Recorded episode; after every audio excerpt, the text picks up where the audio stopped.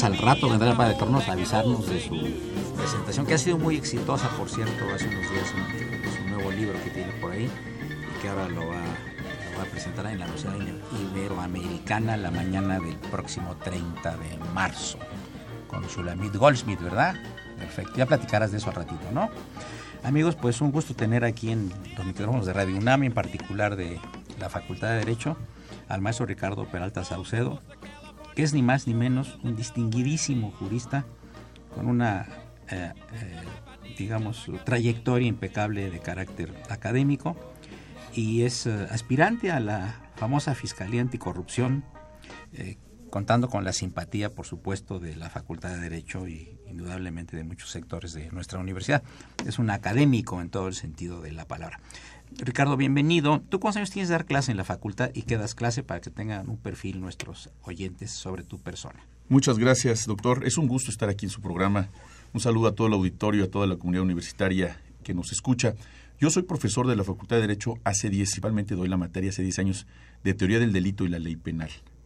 Y bueno, muy contento porque eh, en esta aspiración que ahora traigo no solamente estos sectores universitarios, sino muchas organizaciones de la sociedad civil, defensoras de derechos humanos, eh, Rotary Internacional, grupos empresariales, eh, y en fin, mucha gente se ha sumado a este proyecto que hoy traemos, esperando que el Senado de la República, que ya, entraremos en materia, tenga a bien en próximas fechas nombrar al fiscal anticorrupción y pues hablando de, eso, quisiera entrar en materia, maestro, este perfil que no solamente se ha mencionado a través de las organizaciones de la sociedad civil, sino a través de los medios de comunicación, una cosa natural que se requiere para este perfil ah, al fiscal anticorrupción, tiene que ver con esa identificación ciudadana. En virtud de estas conductas anticorrupción que hoy por hoy vemos que no solamente no pasan 24 horas cuando tenemos un nuevo escándalo de corrupción en nuestro país.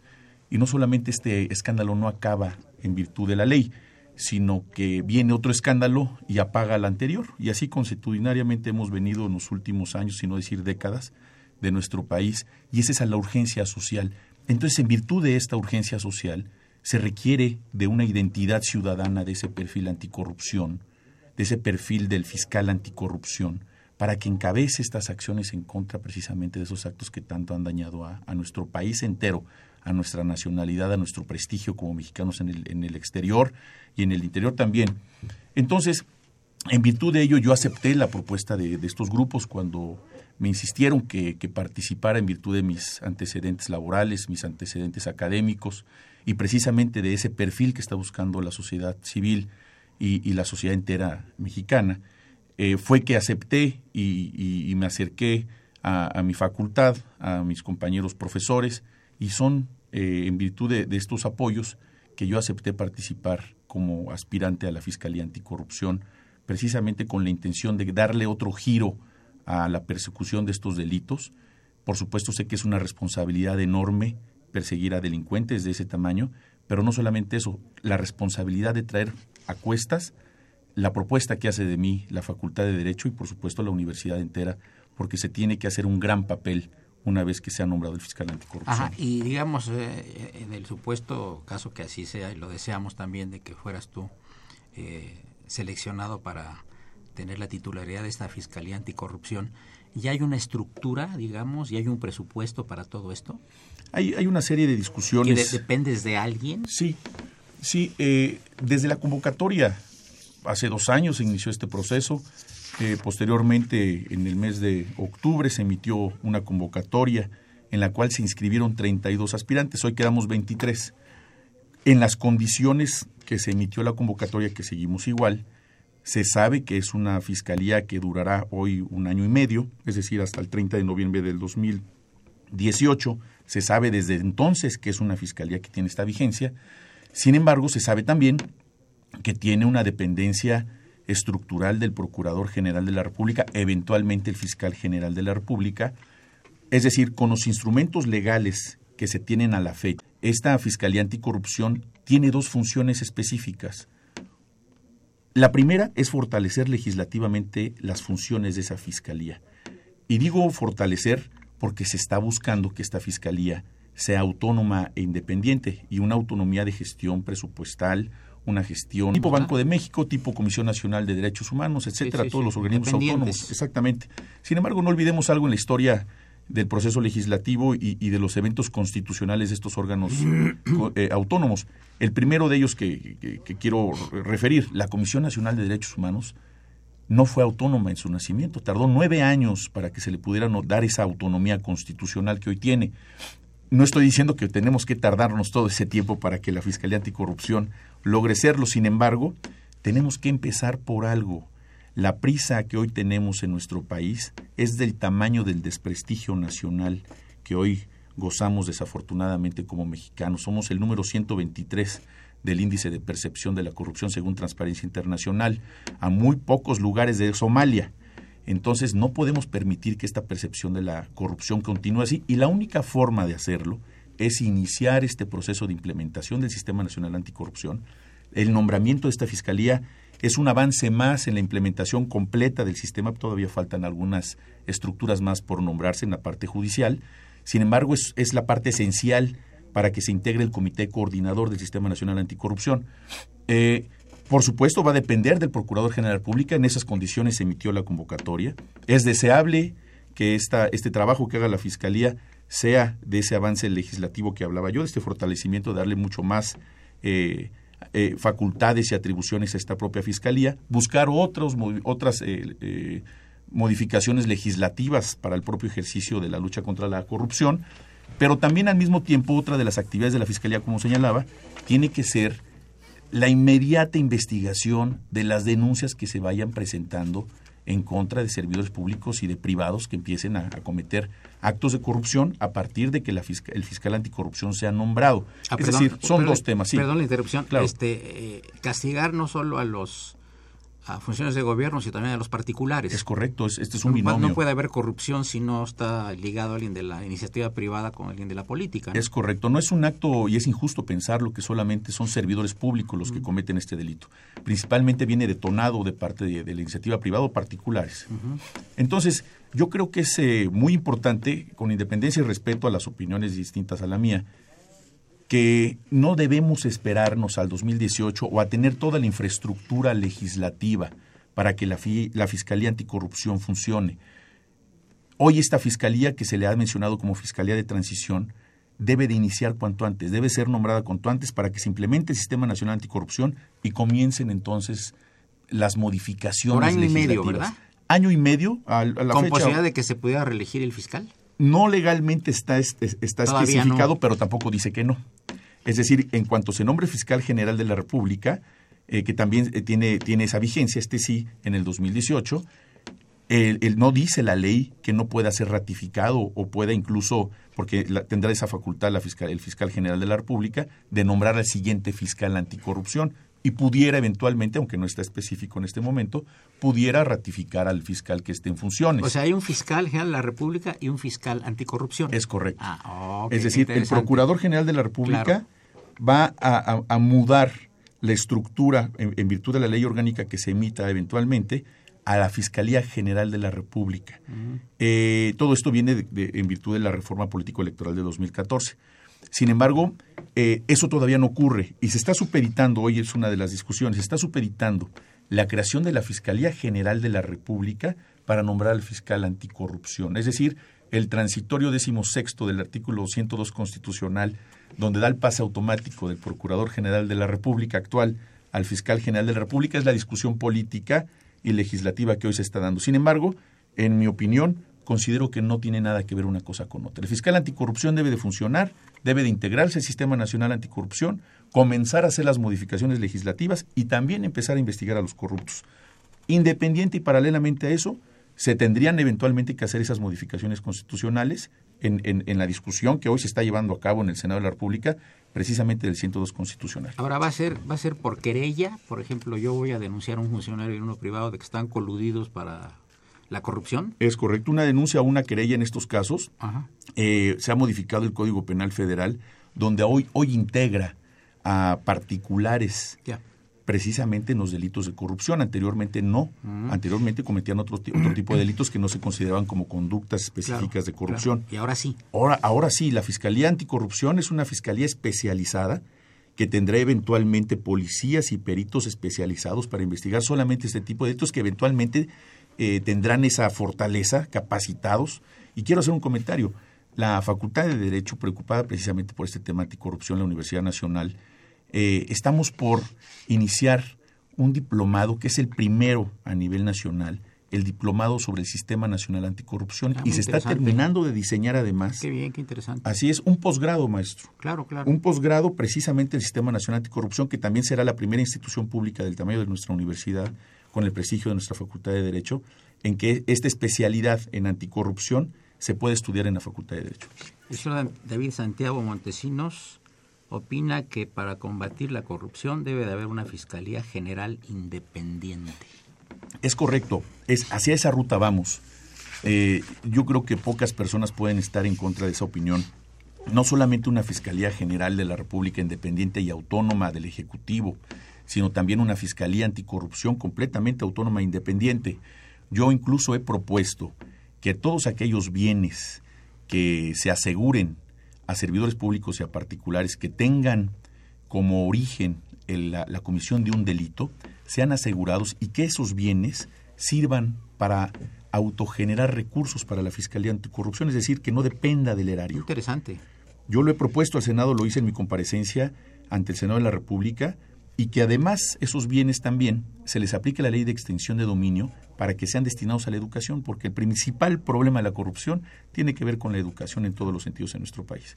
Entonces, yo creo que no hay ninguna voz que esté en contra en que la Fiscalía General de la República sea autónoma e independiente y que el proceso de nombramiento, no solamente del fiscal general de la, de la República, sino de muchos servidores públicos de primer nivel, sean auscultados como hoy se está haciendo para el nombramiento, por ejemplo, del, del Comité de Participación Claro. Ciudadana que acaba de nombrarse hace apenas unos meses. Pues eh, yo le agradezco muchísimo al maestro Ricardo Peralta Saucedo, aspirante a la Fiscalía Anticorrupción, eh, que nos haya hecho favor de dar sus puntos de vista sobre este tema tan importante. Yo le recuerdo los teléfonos en cabina, el 55 36 89 89, repito, 55 36 89 89 y la de 501 850 52 688. Eh, continuamos en unos minutos más. Muchas gracias. Esto es Radio Universidad. Soy Eduardo Luis Pfeiffer. Continuamos. Gracias.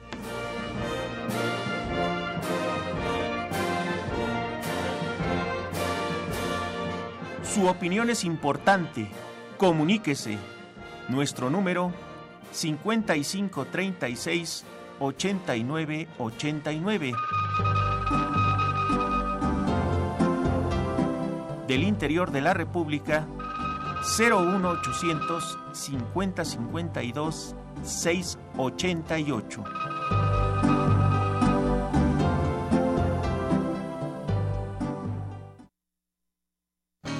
Just let me hear some of that rock and roll music.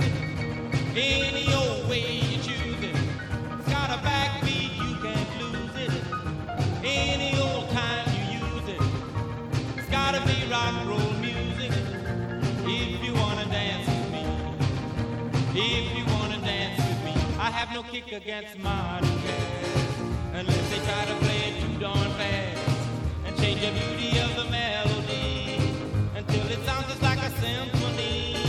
That's why I go for that rock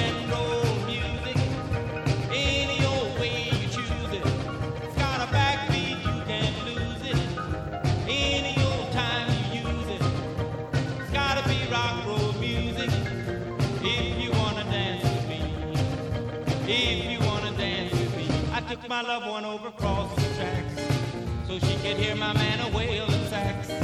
I must admit they have a rockin' band. Man, they were blowing like a hurricane. That's why I go for that rock and roll music. Any old way you choose it. It's got a backbeat, you can't lose it. Any old time you use it. It's gotta be rock roll music. If If you wanna dance way down south, they gave it me. The Dutchy folks, they had a jamboree. They're drinking home from a wooden cup. The folks dancing got all shook up. And started playing that rock and roll music. Any old way you choose it. It's got a backbeat, you can't lose it. Any old time you use it. It's gotta be Amigos, quiero dar rock. la bienvenida a esta cabina a tres doctores en Derecho muy prestigiosos. Mi queridísimo y admirado amigo, el doctor Héctor Morales. Muy bienvenido, Hugo. Tengo entendido que eres el presidente del claustro de los doctores en Derecho de la facultad. Posiblemente sea el próximo presidente, porque todavía no tomamos posesión. Estás, estás en proceso. Estamos en el proceso. Y por cierto, este próximo viernes eh, va a haber una ceremonia, ¿verdad? Muy bonita, ¿no? Va a haber una ceremonia con el rector. Ajá. Cuéntanos un poquito de esto. Sí, el re- eh, la toma de posesión la esperamos que sea el próximo jueves a las 10 de la mañana en la Facultad de Derecho. La toma de posesión. Y el acto donde va a ir todos los doctores en Derecho invitados, son cientos, donde el rector les va a entregar un reconocimiento a todos los participantes como miembros del claustro de doctores en Derecho, que son los profesores egresados de la facultad y de escuelas reconocidas por la universidad y que dan clase, que investigan, que escriben, o sea, que están siempre en el proceso jurídico en cualquiera de sus vertientes. Muy bien. Nos acompaña la doctora María Ascensión Morales Ramírez. Muy bienvenida, María Ascensión. Un gusto Gracias, muchas gracias. tenerla aquí en los micrófonos de Radio UNAM y especialmente en el programa de la Facultad de Derecho. Con todo gusto. Y por supuesto, mi querido y admirado amigo y vecino de cubículo en la Facultad de Derecho, el doctor Porfirio Marquet. Bienvenido, Porfirio. Muchas gracias. Este, Eduardo. por cierto, gracias a las gestiones del doctor Hugo Italo Morales, estamos invitando a la Comisión Nacional de Salarios Mínimos a que vengan aquí al programa de radio para tratar estos temas y por supuesto yo le pediría al doctor Hugo Italo Morales que nos acompañara también cuando vinieran ellos. Está abierta la invitación, ya veríamos fechas con nuestro productor, el padre Cronos. ¿Ok? Muchas gracias. ¿Cuál es la idea con relación a una reforma que tú estimas que es muy importante? ¿Nos puedes poner algún caso práctico de, de ello y, qué tan bonancible o buena sea esta medida, este, este, esta modificación? Bueno, habría que, que comentar como punto de partida que el pasado viernes 24 de febrero de 2017 se publicó en el diario oficial el decreto por el que se declaran reformadas y adicionadas diversas disposiciones de la Constitución Política de los Estados Unidos Mexicanos, específicamente los artículos 107 y 123, el cual está específicamente dedicado al derecho del trabajo.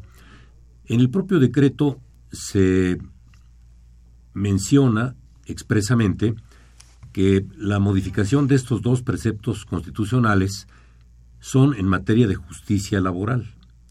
De tal manera que la esencia de la reforma tiene que ver con una modificación de fondo del sistema de justicia laboral. Consecuentemente, y al estar ya publicada en el diario oficial, se trata de un hecho consumado. De tal manera que, para bien o para mal, nos guste o no nos guste, independientemente de la posición que se pueda asumir doctrinalmente, ya es una reforma oficial que está publicada y que por tanto está vigente.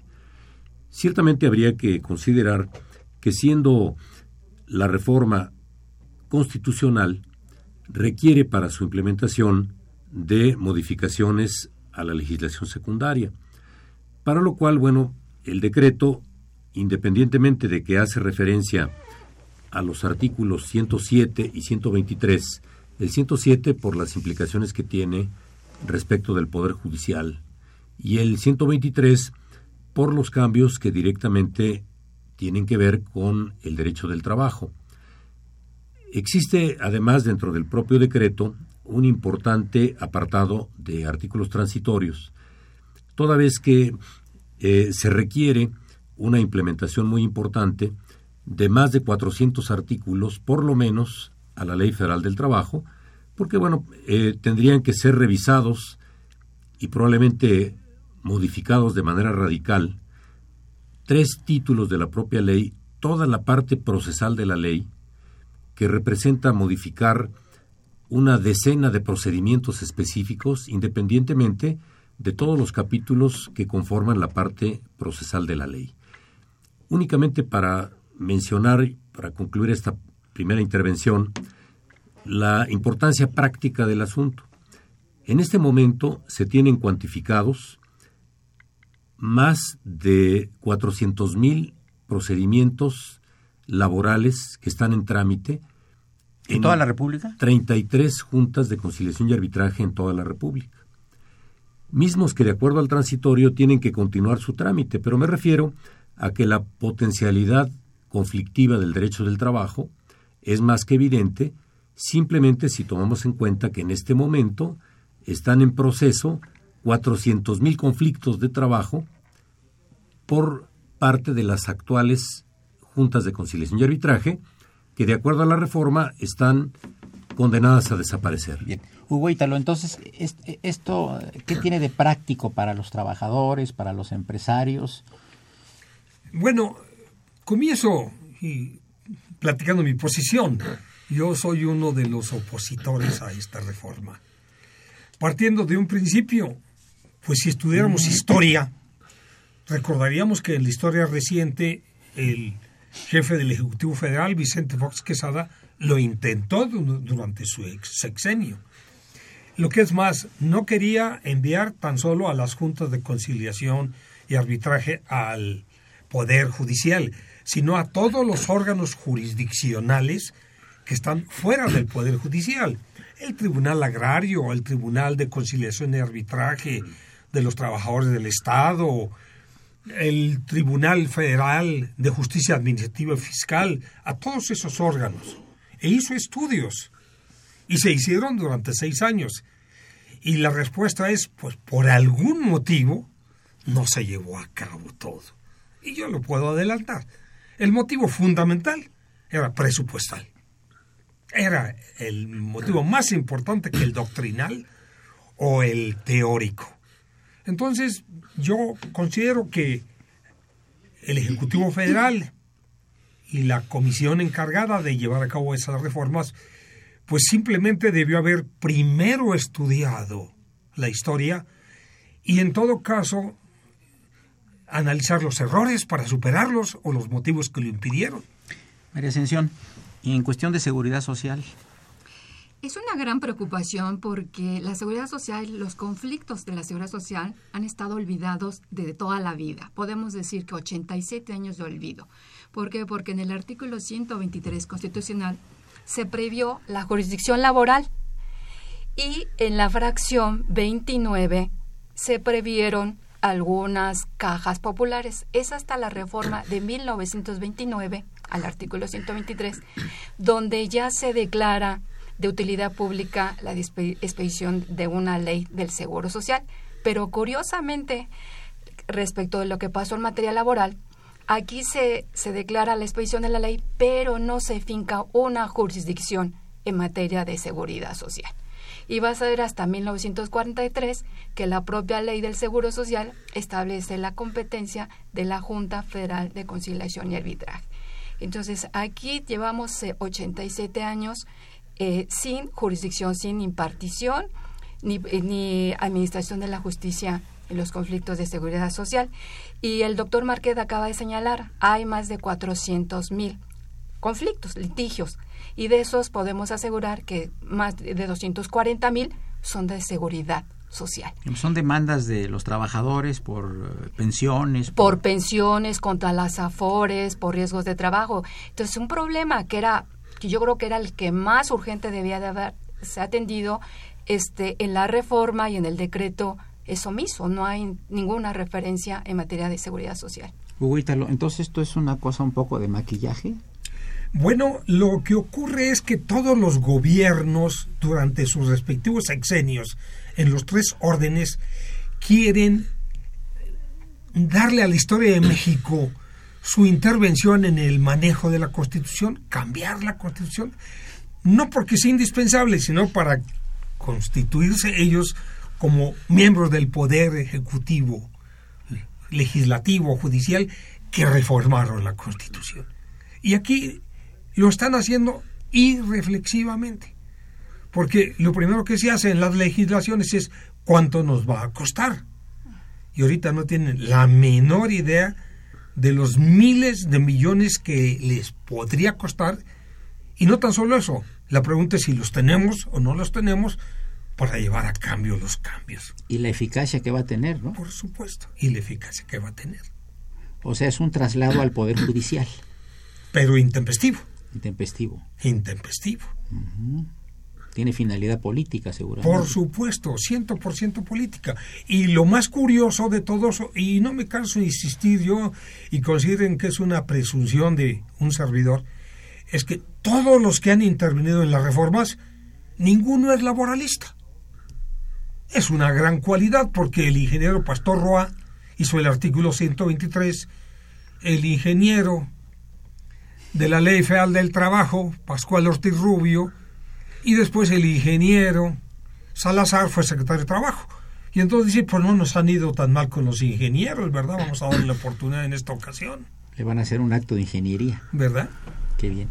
Amigos, llegamos a la parte media del programa. Les recuerdo que se encuentran los juristas, doctor Hugo It- Ítalo Morales, la doctora María Ascensión Morales Ramírez y el doctor Porfirio Márquez. Soy Eduardo Luis Fejer. Continúen en el 860. Esto es Radio Universidad Nacional Autónoma de México.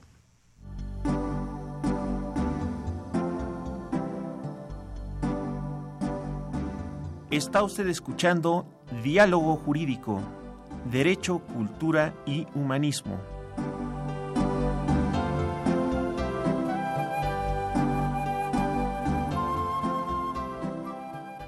A través del 860 de AM.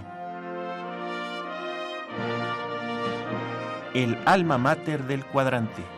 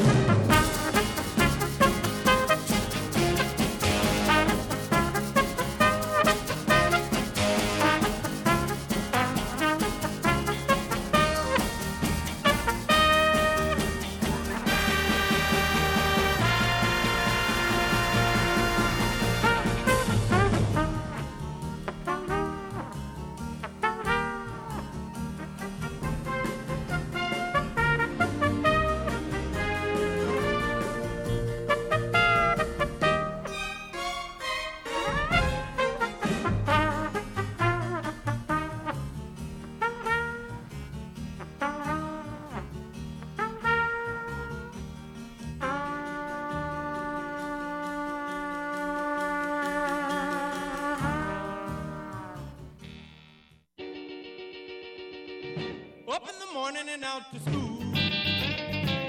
The teacher is teaching the golden rule. American history and practical math. You study 'em hard and hoping to pass. Working your fingers right down to the bone. And the guy behind you won't leave you alone. Ring, ring goes the bell. The cook in the lunchroom's ready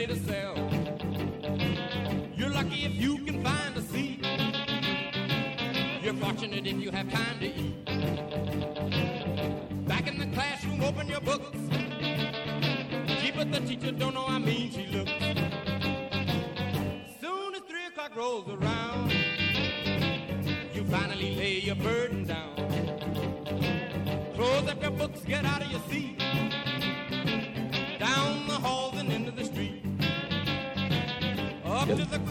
sí, licenciada Navarrete García, muy buenas Hola. tardes, ¿cómo está usted? ¿Cómo está? Buenas tardes, muchas gracias por la oportunidad. Un gusto tenerla aquí en los micrófonos de Radio UNAM, en particular en el programa de la Facultad de Derecho. Me indicaban que desea hacer- hacer usted un anuncio muy importante para el alumnado de la facultad y lo escuchamos con toda atención y respeto. Pues muchísimas gracias. Eh, invitarlos este próximo domingo 2 de abril. La UNAM se suma a un evento internacional que se llama Día de las Buenas Acciones y vamos a tener una jornada que tiene varias actividades. Una es una jornada de limpieza en las islas el domingo. Eh, un kilómetro de libros, así se llama nuestra actividad. La idea es poder tener una colecta de libros infantiles y juveniles que serán donados a bibliotecas comunitarias en tres municipios del estado de Hidalgo. Este evento en particular va para el municipio Tenango de Doria, en el estado de Hida- de Hidalgo. Y también habrá una colecta de medicamentos. eh, la única cuestión aquí es que, sea, que no sean medicamentos que estén caducados. También estamos haciendo una colecta de toners y cartuchos que se van a entregar a la asociación de AMANG, eh, eh, que brinda atención a niños con cáncer, para la construcción de este centro en el estado de Morelos. Estas eh, actividades forman parte de esta jornada del Día de las Buenas Acciones. El horario es muy factible de atender. Vamos a estar concentrados en las islas, enfrente de la Facultad de Derecho, de 9.30 de la mañana a la 1 de la tarde. Esperamos a todos con su aportación, ya sea para hacer un, un breve recorrido para hacer una limpieza, que traigan los libros y que también eh, pues hagan una revisión en su casa y nos puedan aportar medicamentos. Perfecto, le agradecemos mucho su anuncio y exhortamos a todos los alumnos a esta importantísima actividad. Muchas gracias, licenciada A Claudia usted, Navarrete muy gentil, García, que se directora pueda de Servicio sumar. De la Universidad Nacional Autónoma de México. Muy buenas tardes. Muy gentil, gracias. Y amigos del auditorio, continuamos aquí con distinguidísimos juristas, como son el doctor Hugo Ítalo Morales, que dice que está Maulipeco, pero ya estoy convenciéndolo de que está muy cerca de Veracruz, que es más conveniente que se acerque a Veracruz, hay más calor. La doctora María Ascensión Morales Ramírez y el doctor Porfirio Marquet. Bien, María Ascensión, usted hizo una, una afirmación hace rato de que la seguridad social ha sido el patito feo, ¿verdad? Así es. ¿Por qué es el patito feo? Porque ya comenté que no ha tenido juri- juri- jurisdicción y se requiere que ya se concentre lo que se llevan en las juntas de conciliación y arbitraje, lo que se lleva en el Tribunal Federal de Conciliación y Arbitraje y lo que se lleva en el Tribunal, ahora el Tribunal Federal de Justicia Administrativa. Y aparte tenemos lo de Conducep, es decir, que la mate- los conflictos de materia de seguridad social son atendidos en diferentes instancias que el trabajador, el beneficiario, no tiene la posibilidad de conocerlos. Entonces, si ya hubiera un tribunal especializado en materia de seguridad social, pues eso les vendría a facilitar enormemente para que ellos supieran a dónde tienen que ir a defender sus derechos. Pero el asunto se ha complicado, precisamente usted señaló de las afores.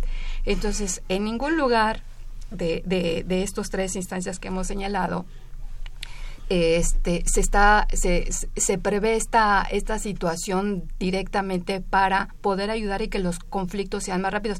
Sí ah, pueden acudir a la Conducep, sí pueden acudir a la Junta, sí van al tribunal, sí van al, al de Justicia Fiscal y Administrativa, pero un problema muy grande es que muchas veces no se trata de trabajadores o se trata de los beneficiarios y por ejemplo en el caso del tribunal que ya lo han expresado los magistrados Tribunal Federal de Conciliación y Arbitraje la gente tiene que trasladarse del interior de la República para venir a litigar.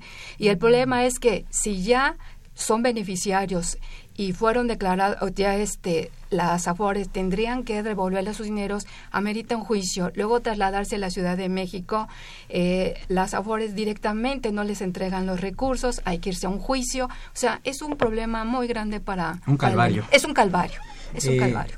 Porfirio, eh, con esta reforma, ¿los juicios van a ser más expeditos? Esa es la idea también. Bueno, se te tardas en un asunto Sí. laboral, te puedes tardar años y años, ¿no?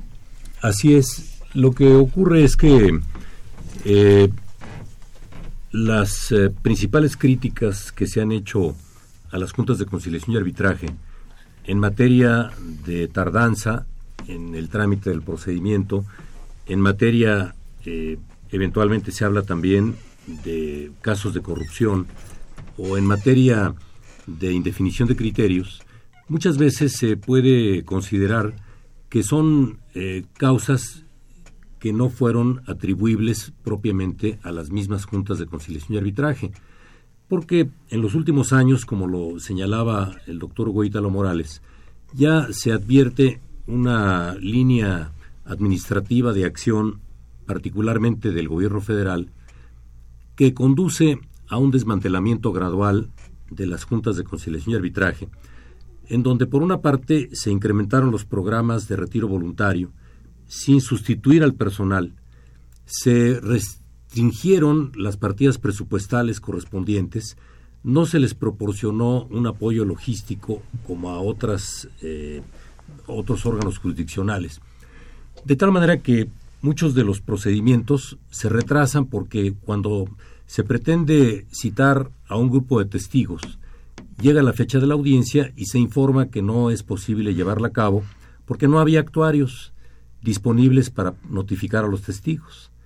La ausencia de actuario pues no es propiamente un vicio atribuible a la propia junta, sino que deriva de una falta de personal Y de presupuesto, y de también. presupuesto, lógicamente, para poder cubrir esas plazas. Y si esto lo multiplicamos y lo proyectamos a otras responsabilidades, bueno, pues, habría que notar, la Junta Federal de Conciliación y Arbitraje tiene más de 60 juntas especiales, de las cuales la gran mayoría están dispersas en toda la República. Pero en todos los casos hay un problema de desmantelamiento. Y ese desmantelamiento provoca retraso. Y muchas veces el retraso pues es también cómplice de factores de corrupción. De tal forma que yo sí pensaría que una buena parte de los argumentos que se han utilizado en contra de las juntas fueron producto de una falta de apoyo que se tuvo para poder darles una mayor eficiencia. Y también, como dice Hugo Ítalo, una falta de conocimiento también, ¿no? ¿Puedes abundar un poco en esto, Hugo Ítalo? Este, va a ser un problema, ¿no? Eh, delicado. ¿En cuánto tiempo se piensa hacer esta migración y esto? Bueno, ¿Ya, el ya- ya hay fecha? El primer problema que tienen y que no se ha querido profundizar es que hay conceptos aparentemente confusos. Cuando se crea ah, en juzgados laborales la reforma, supuestamente todos los expedientes deben tornarnos a los juzgados laborales, lo cual no es posible, porque sería anticonstitucional. No puedo yo llevar un juicio ante una autoridad competente y después decirme que ya no es competente, que ahora es, es otra la competente, cuando se constituye con posterioridad al hecho, la autoridad, y con posterioridad al desarrollo del proceso. Anticonstitucional. Es por todos lados que lo mires. Entonces, el problema va a ser muy sencillo.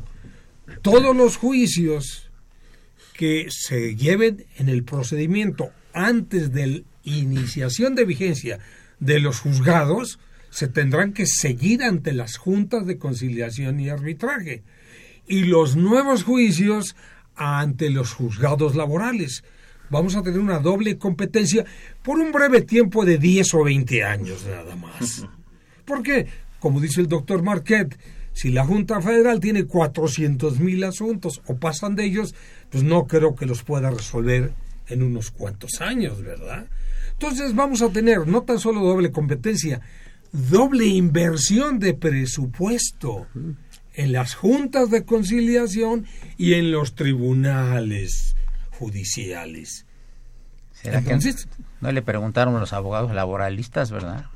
Bueno, no les preguntaron a los laboralistas porque ellos consideran que no es necesario, con que basta llegar al poder, protestar el cargo y entonces les llega el conocimiento en todas las áreas por la simple protesta del cargo.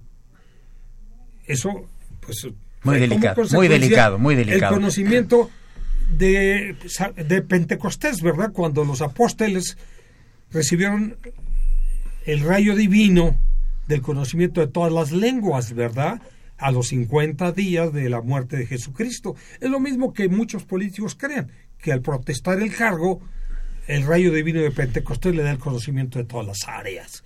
Sobre todo la- de la laboral, que para ellos no la consideran un área importante, aunque mantenga la paz pública, la pacificidad, evite las huelgas, los enfrentamientos, los conflictos. ¿Y los edificios van a cambiar? ¿Los van a pasar a otro lado? ¿O les van a llamar de, de Pues otra eso, manera? o- eso, eso no tiene gran importancia. Y la propia, el propio proyecto dice, serán turnados a los tribunales o juzgados laborales. Entonces utilizan la expresión tribunal y juzgado como sinónimo, cuando pues son conceptos distintos, tribunal y juzgado. Sí, es una irreflexión absoluta. O sea que va a engordar el, el Poder Judicial. Sí, y, el poder administrativo va a continuar con sus juntas de conciliación. vamos a tener dos obesos. Claro. Sí, una cosa bastante delicada. Amigos, llegamos a la penúltima parte del programa. Les recuerdo que se encuentran en, en cabina el doctor Porfirio Marquet, la doctora María Ascensión Morales Ramírez y el doctor Hugo Ítalo Morales. Soy Eduardo Luis Fejer. Continuamos unos minutos. Gracias.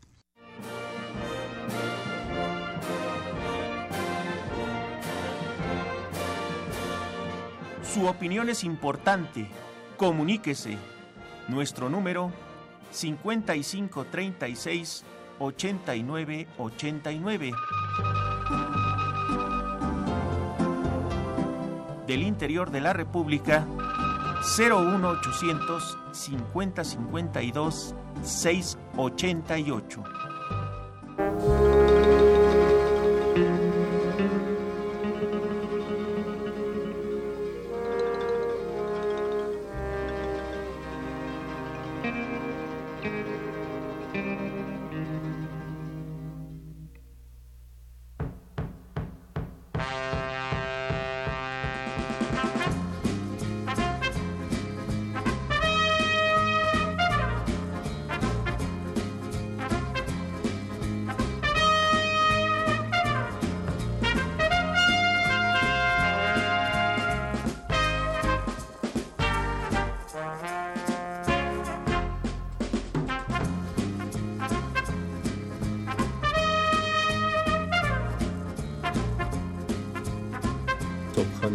Amigos, estamos aquí en los micrófonos invitando al padre Cronos, nuestro productor, quien va a invitarlos a la presentación de su libro este próximo Jueves. A ver, padre Cronos, tuyo el micrófono. Bueno, ahora sí que seré breve y sustancioso. Eso. Jueves 30 de marzo a las 11 de la mañana, Universidad Iberoamericana, estaremos presentando el libro. De eh, tu autoría. De, exactamente, que yo, te- yo soy el autor con prólogo de el doctor Eduardo Luis Fejer, que se, intitula El eterno centinela de extraño cementerio. Y los comentaristas, empecemos por las damas, la doctora Shulamit Goldschmidt y el doctor Juan Federico Arriola. Y entonces pues me va a dar mucho gusto interactuar con ustedes, este, platicar con ustedes que conozcan el libro y bueno, estoy abierto a las preguntas, a comentarios que me puedan hacer. Pues muchas gracias, este padre Cronos, te agradezco mucho. Continuamos con los doctores Hugo Ítalo Morales, Porfirio Marquet y María Ascensión Morales Ramírez. A ver, decías tú de la libertad de expresión en la UNAM, mi querido Hugo Ítalo Morales, por eso estás expresándote abiertamente sobre este tema. La Constitución En- no lo permite, la, la ley de la No, y universidad. la universidad y todo lo demás, pero digo, me refiero, qué interesante que dos juristas del área laboral tan prestigiosos como ustedes estén en contra de esta reforma. Es muy interesante. ¿Usted está en contra? Adelante. Bueno, decía al principio del programa que en el mejor de los casos, una reforma que ya es un hecho consumado puede tener argumentos a favor y argumentos en contra. Haciendo el balance, sí creo que eh, finalmente tienen un mayor peso los argumentos en contra, porque independientemente de que pueda esta reforma tener algunas virtudes, sobre todo quizá en, en razón de que en los últimos años, en especial el Poder Judicial de la Federación, ha eh, mejorado su funcionamiento ha habido eh, una notable mejoría en el aspecto de la autonomía de gestión, de la independencia que se habla tanto del Poder Judicial, de la profesionalización de sus integrantes, etcétera.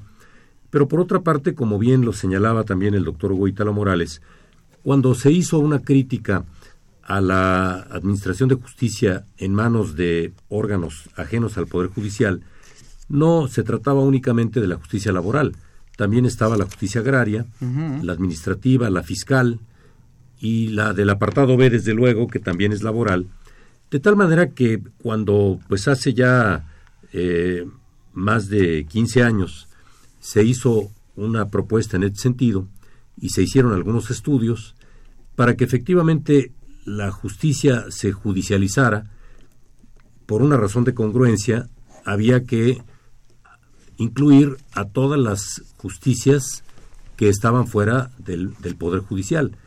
De tal manera que una primera crítica a esta reforma es que únicamente está tocando uno de los temas relativos a la justicia fuera del Poder Judicial y se está preservando el mismo defecto, entre comillas, en relación a la justicia laboral del apartado B de la relación del Estado federal con sus servidores públicos, se está dejando fuera a la justicia agraria, a la fiscal, a la administrativa en general, de tal forma que por ese aspecto hay una notable inconsistencia de, de la reforma.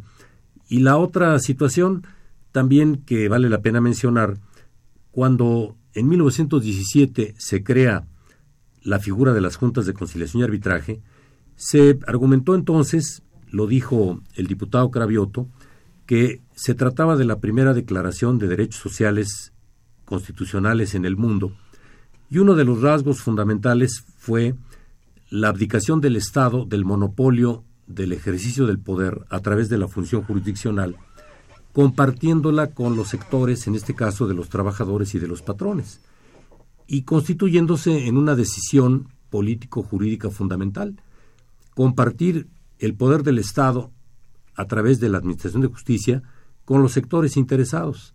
Esa decisión, 100 años después, se revoca y se regresa a como estaba con anterioridad a la eh, promulgación de nuestra Constitución. Regresando a la justicia laboral, una parte de ella solamente al Poder Judicial, como estaba antes de 1917. Entonces ya por ahí pues tenemos un motivo de preocupación y de crítica fundamental desde el punto de vista de la política constitucional. Bien, eh, María Ascensión, ¿en qué beneficia o perjudica esta reforma de la seguridad social? En primer lugar, que sigue totalmente olvidada. Segundo, que en todas las instancias que he señalado, Juntas Federal de Conciliación Arbitraje, Tribunal Federal de Conciliación Arbitraje, Tribunal Federal de Justicia Administrativa, un buen porcentaje, sino que en las tres, el 50% son asuntos de seguridad social. Y desde hace más de 60 años se ha pedido los famosos tribunales. Yo creo que la reforma que tenía que haber sido era en materia de los conflictos de seguridad social. Y México podría haberse adelantado, ser innovador, aunque hay un país que ya tiene tribunales de seguridad social, que es Argentina. ¿Cuál sería la innovación en el caso mexicano? Que si bien existen estos tribunales, tienen un gran defecto desde mi punto de vista, que es que los asuntos se llevan a través de un procedimiento civil. Obviamente que no puede ser porque la, la seguridad social también emana del derecho social y tiene que ser con principios tutelares, con este, procedimientos tutelares. Entonces, desde mi punto de vista, esta era la que urge, esta era la necesaria, porque en las tres instancias jurídicas están rebasados en los conflictos de seguridad social seguirán rebasados. Tema muy complicado, ¿verdad? Muy complicado. ¿Cuál sería tu conclusión? Ya tenemos que retirarnos, querido Italo. ¿Cuál es tu conclusión de esto? Brevemente igual. Bueno, mi conclusión sería que efectivamente la legislación laboral, como cualquier otra legislaciones, civil, penal, administrativa, requieren revisiones constantes y actualizaciones, eso no cabe duda. Pero yo creo que las deben hacer los conocedores, los juristas, los investigadores, y en el último de los extremos enviárselas al Congreso de la Unión para que pues las analice tomando en consideración que nuestro Congreso de la Unión en la Cámara de Diputados tiene un promedio de secundaria y en la de senadores un promedio de preparatoria. No quiere decir que no haya grandes juristas ni grandes senadores, pero no constituyen desafortunadamente ni siquiera una mayoría. Entonces, que hay que actualizar esta y todas las leyes, pero por las personas conocedores del tema, que tienen experiencia, conocimiento y aptitud para llevar a cabo las legislaciones. Dos minutos para... Sí, bueno, yo también coincidiría que este, el impacto social eh, es determinante para finalmente eh, prevalezca la crítica.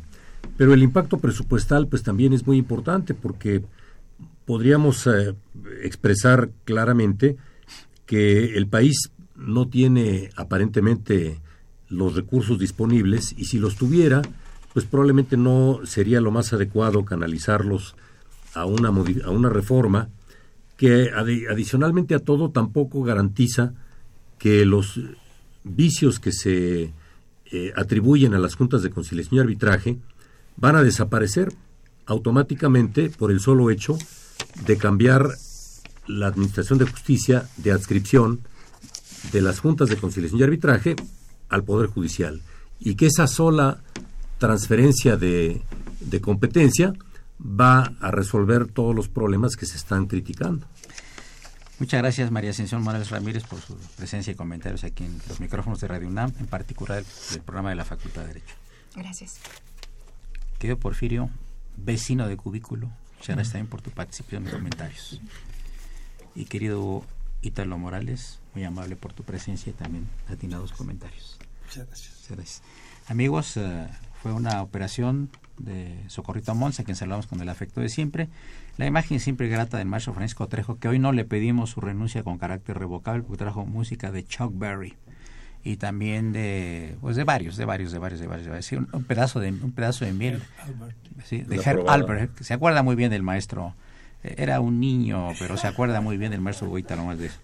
Asistentes de producción, Raúl Romero Escutia, el niño héroe de la radio, y Bolívar Avilés, el liberador o libertador de la cabina. Soy Eduardo Luis Fejer, continúen en el 0860, esto es Radio Universidad Nacional Autónoma de México.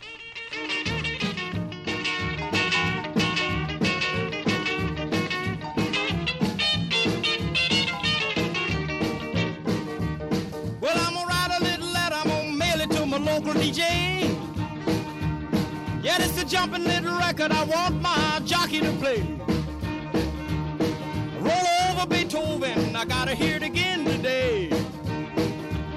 You know my temperature rising, the jukebox blowing a fuse.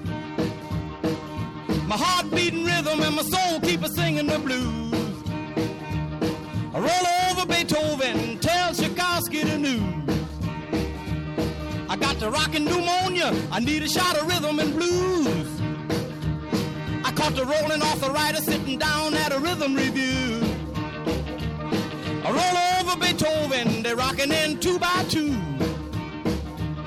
Well, if you feel it and like it, go get your lover, then reel and rock it. Roll it over, then move on up. Just a try for further, then reel and rock with. Run another roll over Beethoven. Dig these rhythm and blues.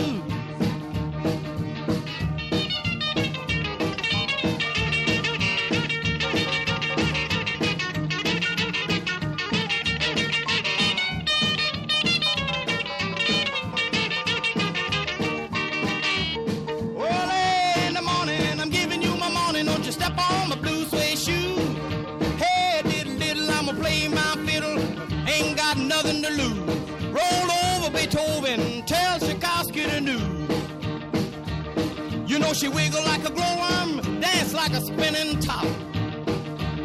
She got a crazy partner, you ought to see him reel and rock. Long as she got a dime, the music won't never